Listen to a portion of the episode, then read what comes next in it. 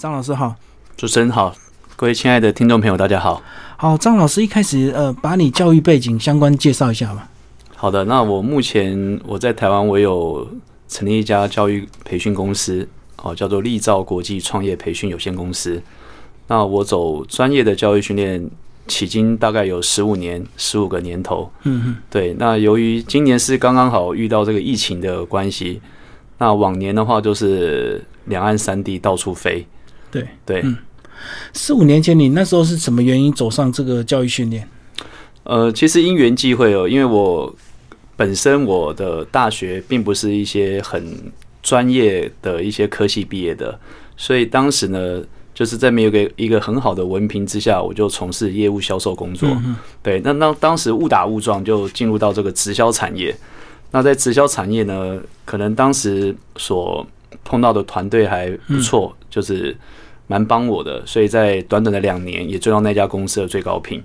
那后来也因缘机会，就是接触到了一些团队的训练，然后就开始对于培训这件事情呢，就产生一个兴趣跟热忱，然后就开始去外面去大量学习，嗯，一些专业的培训课程啊，该怎么规划，该怎么做策划，然后后来呢，就离开了那家直销公司之后，就自己跳脱出来开这个专业的训练机构。哦，所以老师你很特别，很多人都是因为失败之后才开始去钻研所谓的成功学，而老师反而是已经有成功的经验，才开始又更大量的学习啊。呃，其其实我应该是说，在成功之前，我也是有大量失败经验。嗯哦，像我常常跟很多我的学员分享，其实我在刚刚出社会短短的三年的时间，我换了十一份不同的业务工作。嗯，对，那那个时候就是累积了很多的实战经验。那当然，这些实战经验，我觉得有好的，有不好的，可是都是对我们未来创业都是一个很珍贵的养分。那是后来做了十一份业务工作之后，做了这个直销这个行业，才刚刚好把过去失业务败工累积对起来。嗯刚刚好可以在这个平台可以做一个一个运用，那刚好运气也不错，然后碰到了一个好的一个时机点，然后接触到了一个好的团队，嗯嗯嗯，对。那为什么你没有变成所谓的企业家，而最后变成一个这个呃资讯讲师这样子？呃，其实我觉得我自己给自己的定位其实就是一个企业家嗯嗯，哦，我觉得每个人都有不同的身份定位是哦，所以我觉得我应该是说。我我在某个角度，其实我就认为我自己是个企业家，我觉得老师就是把个人当做企业在经营，对不对？对只是企业卖的是产品，你个人可能卖的是知识，这样。对对对对，嗯嗯可是我觉得这个人格特质很重要，就是你应该先自我了解，你是一个热情分享、爱去讲话的人，爱去这个呃给大家提供建议的人。很多人也许他喜欢默默的做事，所以你是怎么样发掘你的这个人格特质？呃，其实我是觉得在不断的失败当中去了解自己，嗯，哦，而不是说我们光看几本书或者是上一个课程就能够了解自己，基本上我觉得是有困难的。所以其实我很庆幸，就是在我刚刚出社会那三年当中，我换了十一份工作，在这十一份工作当中，我慢慢了解自己的兴趣、自己的优势，甚至是自己的弱点，然后慢慢的找到一个适合自己的方向。对，所以其实我蛮鼓励很多年轻人，就是说，呃，不要怕去走入社会，不要害怕去面对市场。对，哦，往往在这个市场当中，或者是在跟客户的交谈当中，往往给我们的学习可能甚至是超过书本或者是某一堂课。嗯，对，所以我是在这个实战当中慢慢了解自己的。所以很多失败的经验都是很可贵，就对。是的，是的。很多人很怕失败啊。所以其我觉得没有经验是不好的。嗯，哦，只是我们用什么角度，我们怎么样去把哪怕是不好的经验，我们也可以透过转换，然后得到对我们有利的资源。嗯所以我觉得这是每一个创业者应该要去算是内修的一门功夫。嗯，哦，因为创业你绝大多数碰到的其实都是不好的事情，甚至是不是你如意的事情。所以这时候一个创业者的一个呃积极的心态，或者是一种怎么样把危机变成转机的一种调整的智慧，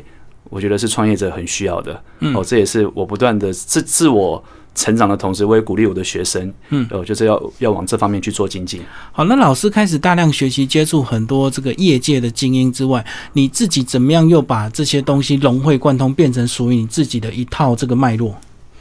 嗯，其实这个说来话长哦，因为我从最早，我从二零零一年的时候，其实我就开始去上很多不同培训老师的课程，对，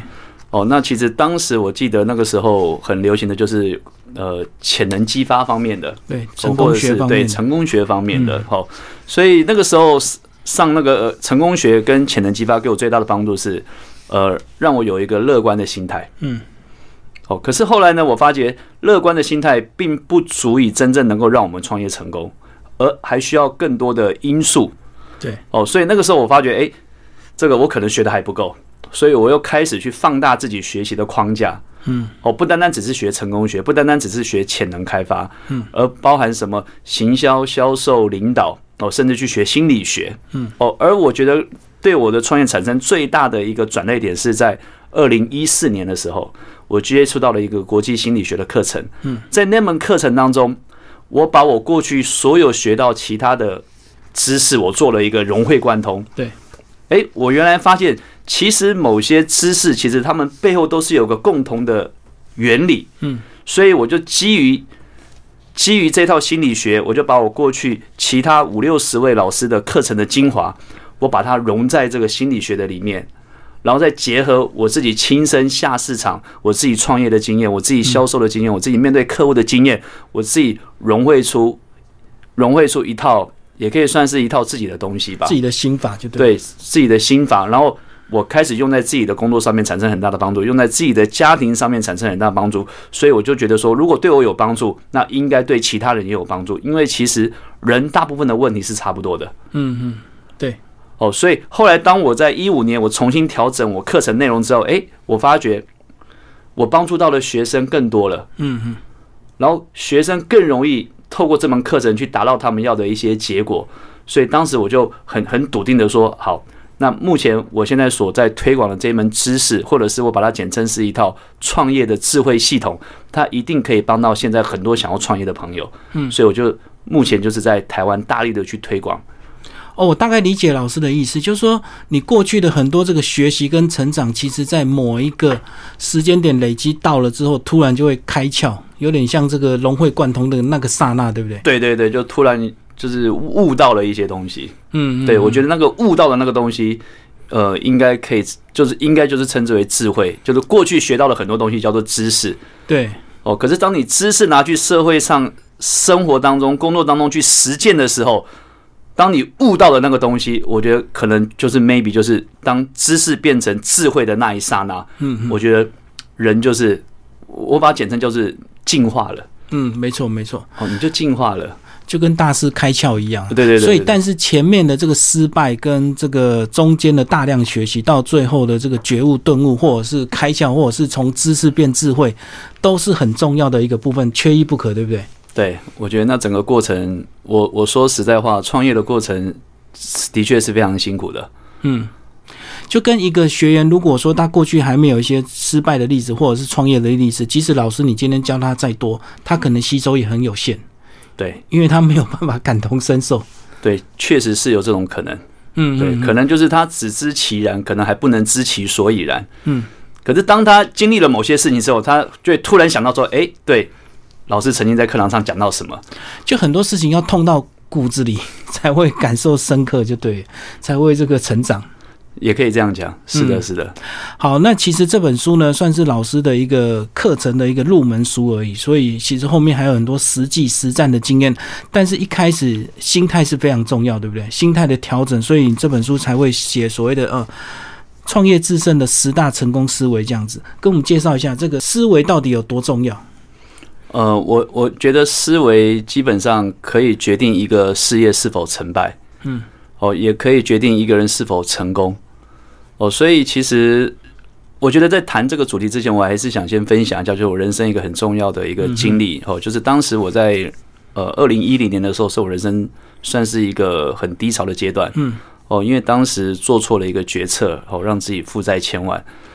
对，当时的创我业，失败吗呃，应该说是投资失败。 ？OK，好，好，投资失败。所以当时我在思考，就是说，为什么我出社会十多年来这么努力、这么认真，可是最后得到的结果却是负债千万？所以我当时就痛定思痛的，我要告诉自己一定要找到原因。嗯，所以那个时候我就开始去中国大陆。对哦，因为那个时候在中国大陆有很多很棒的课程，我想去那边去算是进修找答案。嗯嗯所以就在一次在香港机场转机的路上，就偶遇了哦阿里巴巴的这个马云创办人马云嗯。是所以当时，因为当时马云一直是我创业之路的偶像，嗯所以当时偶像一出现，心里其实非常激动。但是我想，我 想说这么难得的机会怎么能够错过？所以当时我就脱口而出，我就说马云先生。然后他当时就转过头来，突然看着我，嗯哦，我就跟他表态，哦我是你的粉丝，我我我很希望能够跟你一样成功。那也也由于我的当时的主动出击，马云竟然在当时。愿意跟我在香港机场的走道上面聊天聊十五分钟，嗯嗯嗯我觉得这是我人生非常非常难得的一段经历哦，当然也是我自己的主动出主击。动对，我觉得主动出击是一个很重要的一个特质哦，所以当时马云就告诉我说，呃，创业成功要需要具备的一些点，所以从那一次十五分钟的的谈话，就让我真正意识到。什么叫做思想可以决定一切？因为其实马云之所以会成功，是因为他有很超前的思想，没他错，能够看到别人很多看不到的事情，嗯，所以他所以他常常说，很多人是从现在看未来，可是他比较习惯从未来看现在，嗯，回头看，回头看，嗯，哦，所以当时他的一些思维其实有点像是我们以前呃，我们以前看武侠小说说了，突然打通了我的任督二脉，嗯嗯，哦，原来我过去这么努力不成功，是因为我有些思维没有具备，所以我少的是思维，我少的不是努力。嗯，所以当时我就有，我就开始去大量的去学习关于哦，思维方面的东西。后来嗯懂，后来也就在这一门国际心理学课程里面，我学到了。因为也是马云给我的启发，我开始去往这方面去钻研的时候，诶，我我找到我自己的一个问题之所在，嗯，然后把自己的短板给补齐了之后，诶，我发觉确实在工作上面、事业上面开始往好的方面去做改变了，嗯，哦，而不是像过去就是我很努力，每天忙忙忙，可我是知道最后没有结果，很多忙都是瞎忙，对对不对？，就是瞎忙，忙错方对，向，或没者有是方向，忙错这个方式这样子。那是啊其的实如果呃你忙错了方向，其实比你什么都不做更糟糕。对，可以这样讲。嗯，所以嗯就像我们其实我们的古人非常有智慧，曾经讲过一句话叫做“谋定而后动”。嗯，就做任何的事情，我觉得这个定不只是心要定，而是说你要先确定是正确的方向，你再去行动。我觉得这样成功几率才会高哦，嗯而不是很急躁，然后呢不不管任何方向，然后就一就是一股脑的往前冲。我觉得往往可能还会失败的更快。其实现在就有比较明显的例子，现在社群发展，所以大家都很怕这个失落感，所以很多人在社群软体有时候就会乱发文，对不对？因为他想要刷点存在感。可是如果你发错文的后果，其实比不发文还严重。对是不的，对？好，那我们就请老师来帮我们介绍这个呃十大思维哦。其实呃，关于心态的部分，很多人会忽略，因为很多人在工作上遇到瓶颈，他会第一个想要学习是实用的技能，嗯。他并不了解其实在心态上是更重要的第一个关节。其实我我这样讲好了哈，刚刚好我也分享一下，就是那个心理学那门课程给我一个很大的一个帮助的一个地方哈，嗯因为在那个心理学里面，他有谈到一个关于人的一个思维架构。哦嗯，他他当时给他一个呃课堂上给他个专有名词叫做理解六层次， ，OK，嗯对，他说一个人的一生就包含在这个六个层次里面。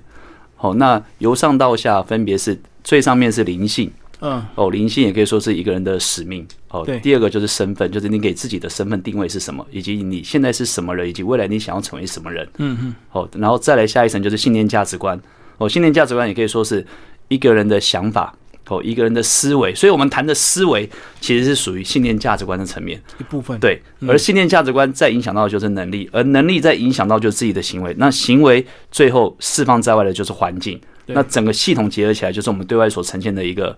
结果。嗯哦，所以所以其实如果说真正要谈创业要怎么样成功的话，我觉得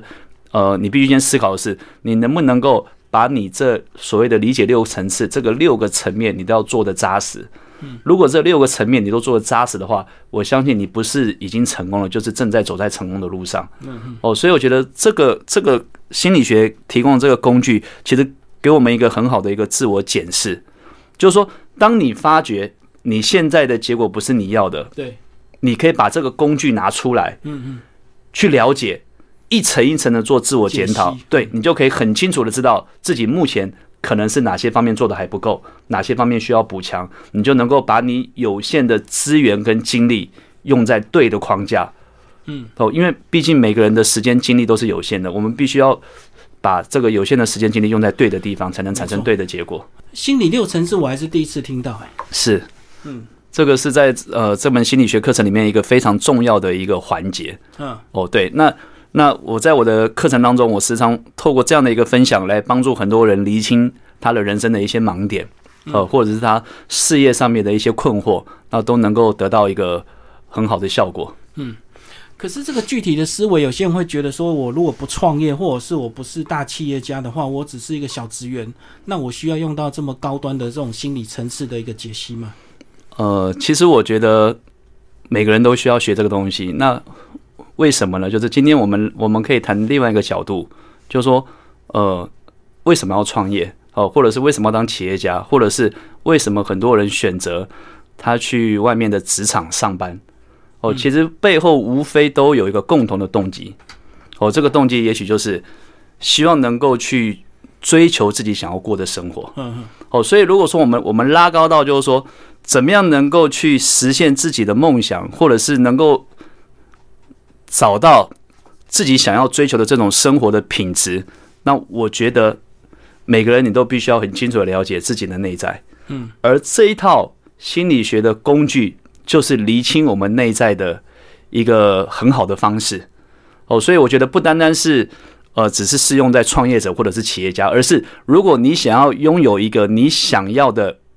理想的人生，或者是完美的这种生活品质，我觉得这个工具都可以给我们很大的帮助。所以我，我站在这个角度的话，我觉得每个人都需要了解这个东西。嗯，老师来帮我们介绍，其中有个思维我特别感兴趣，叫农夫育成思维。这个大家会觉得农夫很辛苦，为什么你会把农夫播种这样的一个这个顺序，把它变成一个非常重要的一个思维？呃，其实这个思维，我觉得我们先要谈一个，就是宇宙的一个很重要的规律。嗯，哦，呃，叫做因果定律。对，哦，就是凡事有因才会有果。哦，那如果说我们把一件事情的完成，我们把它比喻成在在播种的话，哦，你就必须要历经春夏秋冬四个季节。对，哦，所以也就是说，我常常告诉我的很多的学生说，呃，求快并不代表它不能稳，嗯，可是往往你愿意先稳的话，它其实慢慢就会快起来了。所以很多东西并不是说我们强求它就一定会实现，而是说当你有些基础你扎实了之后，那个结果它自动就会出现。这个往往比你一开始要求快，能够更快的得到你要的东西。哦，所以我常常告诉很多的创业者，就是说不要一开始就想要赚大钱，嗯，不要一开始就说我的公司想要做几亿、几十亿，不要一开始就说我的公司想要上市。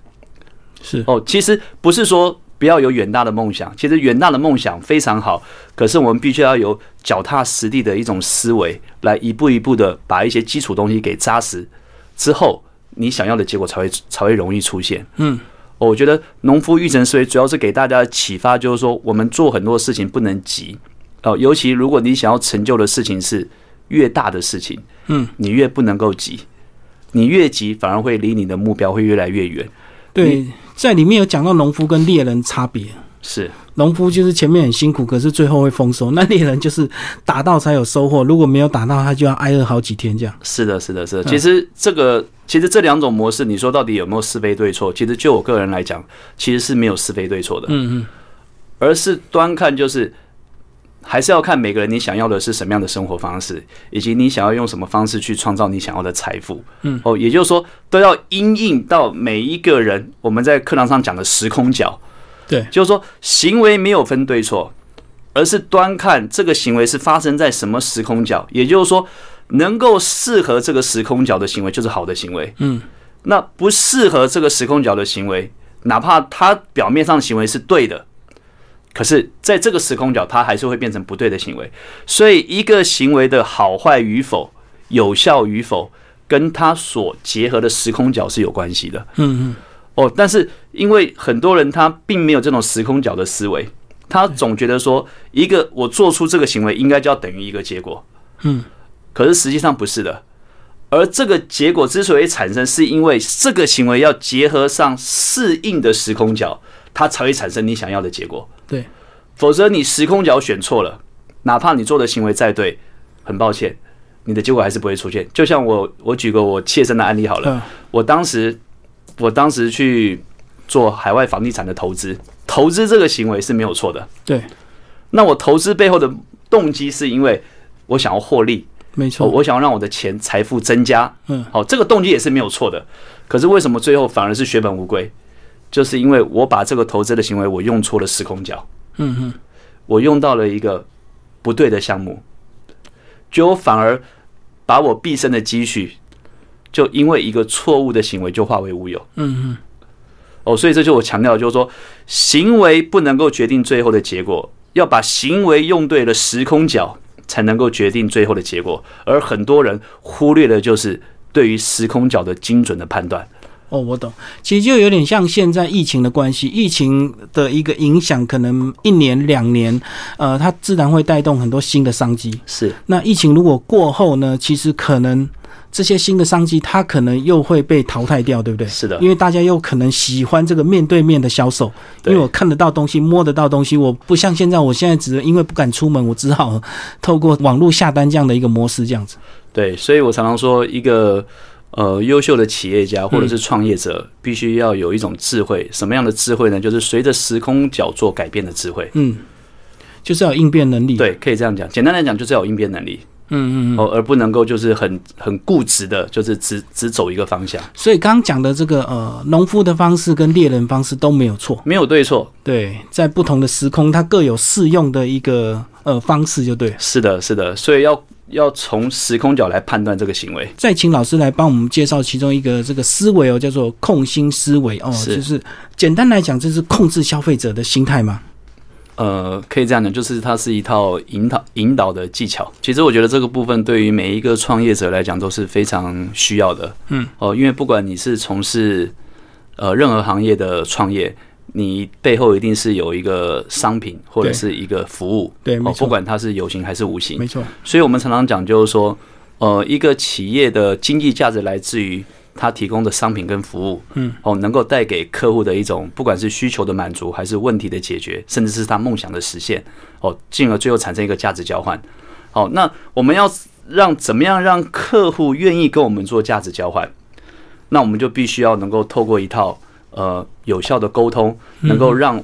我们想要传达的声音能够真正进入到客户的脑海里，或者是我们讲比较专业一点，能够进入到客户的潜意识里。对因为在心理学的角度，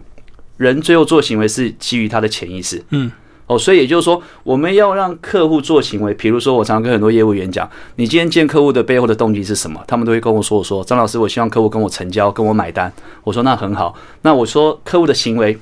取决于他的思维，对所以你要影响客户的行为，你必须先影响客户的思维。没错，哦，那这个思维我们也可以叫做，就是你必须要控制客户的心嘛。哦，因为一个人他的心在哪里，他就会把他的行为放在哪里。所以呢，刚刚好这个心理学，它就是教一套如何与人潜意识做沟通的一套流程。嗯嗯，哦，所以说这个心理学之所以有效，是因为它是完完全全是按照人类思维运作的模式所研发出的一套沟通的技巧。嗯，所以简单来讲就是说，好，人的行为是受到人的潜意识所影响，所以你要影响一个人的行为，就影响一个人的潜意识。那影响一个人的潜意识很简单，你就必须了解人的潜意识的组成模式。它的组成模式叫做信念、价值观跟能力。嗯，哦，所以换言之就是，你必须要先能够去影响到一个人的信念跟价值观。然后你把这两个东西给扣住了，你就能够释放他的能力，而他的能力释放出来就变成行为。好、没错那我们站在销售的角度，什么叫做影响客户的信念价值观？就是你必须要影解决客户心目当中的两个问题，第一个叫做信不信，第二个叫做值不值。哦，没错，对，嗯也就是说，客户会愿意跟你买，一定是他觉得这个东西他相信能够带给他价值，嗯，而相信他能够带给他想要的价值，这个部分就是回归到我们刚刚谈到的，就是你必须解决到他的两套的软件，叫做信念跟价值观。嗯，所以我们所有心理学沟通的话术，都是围绕着怎么样去跟客户的信念价值观做结合。嗯，当你能够帮他们做一个很好的结合，就像我们讲的白话一点，就是你的心、你的语言能够击中他的心，嗯或者是你你讲的资讯能够打到他的痛点。没错，然后这时候客户一听一有感觉，然后他就会释放出对外的行为。所以其实客户在决定要不要买产品的过程，我们常常讲是理性的，可是当他决定最后付钱的那一瞬间，却又变成感性的。没错，哦，所以其实我们谈控心销售，其实就是告诉大家，我们怎么样用一套心理学、心理学的一套沟通的技巧跟流程，能够有效的把我们想要传递的讯息，能够真正的进入到客户的潜意识，而不是说你说的很激动，可这客户听了完全没反应，对，然后导最后导致是你浪费了你的时间，客户也觉得他浪费了他的时间。嗯那这一次的销售，这一次的沟通就失败，我觉得就非常可惜。嗯，哦，就是没有用到一个正确的沟通方式。其实在这个章节，老师一开始就讲到销售，就是销自己跟售观念。所谓的售观念，就是刚刚老师讲的，对不对？影响呃这个消费者他的价值观跟信念。是的，嗯，所以原来这个销售还不是只有卖东西这么简单，原来你也是在卖自己啊。对，其实卖东西是表面，嗯，那其实客户最后决定是否要买这个产品，我觉得人为因素是最重要的。哦，因为现在市场上不缺好产品，对，也就是说同质性的商品太多很，多，嗯，所以他为什么要跟你买？我觉得这是每个人每个做销售的人必须思考的这个问题。哦，就是站在客户的角度，他绝对是希望能够买到 CP 值最高的。没错，哦，也就所以你必须思考的是说，除了商品以外，你还能不能够给客户一些附加值？嗯，哦，所以我觉得未来这种附加值的这样的概念会越来越流行。也就是说，站在客户的角度，我花同样的钱，我希望能够买来的就是能够带给我更多价值的。没错那。谁能够给我更多的价值，那可能客户就会选择谁。嗯，对，而且这个价值可能也不是销售员自己讲的，可能是要客户自己认定，所以变成你要去影响客户的认定， 对不对？让他心里觉得说这东西真的物超所值，或者是有打中你真实的需要这样子。是的，是的。嗯，对，所以这部分其实呃，我在课堂上又说可以又分为两个层面。哦，那过去的销售是比较属于被动的，哦，嗯就是客户说他的需求，然后你尽量去满足他的需求。对，那我们在课堂上是教说，呃，我们可以更进一步的，我们可以来改变这个销售的模式，就是嗯客户的需求是可以被创造的。嗯，可是这必须要有能力，也就是说，当你有能力创造客户的需求，那你就从被动变成主动。没错，难怪这个叫做控心思维， 对，哇，非常厉害。所以老师跟我们讲一下，这本书算是一个基础版，对不对？对，我是觉得每一个想要让生活变得更好的，或者是每一个创业者想要让自己的创业之路走得更顺利的，我都非常强烈建议哦，可以这个了解一下里面的内容，嗯相信一定会给大家很大的帮助。那如果要再进阶呢，进要阶到哪一个什么样的一个课程呢？呃，进阶的话，可能就是要来参加我们线下的实体课程，因为我们嗯现在针对创业者、针对业务人员，我们有非常专业的呃课程培训。嗯，哦，它是它是系统性的一个知识。嗯哦，那有些东西是在书书本上比较难呈现的，对，那我们就会鼓励哦，想要做深入并且完整的这个学习的，哦，就可以来参加我们的一个实体课程。可是怎么样维持学员的热情跟他的一个这个积极度？是不是老师也要是持续的这样去辅导他们？嗯，我必须坦白的讲嗯，哦，我觉得真正的创业者，哦，他是会自我激励的。嗯嗯，哦，它是会自我调整的哦对。那只是我们提供一个养分，嗯，提供给他一个环境，是哦，能够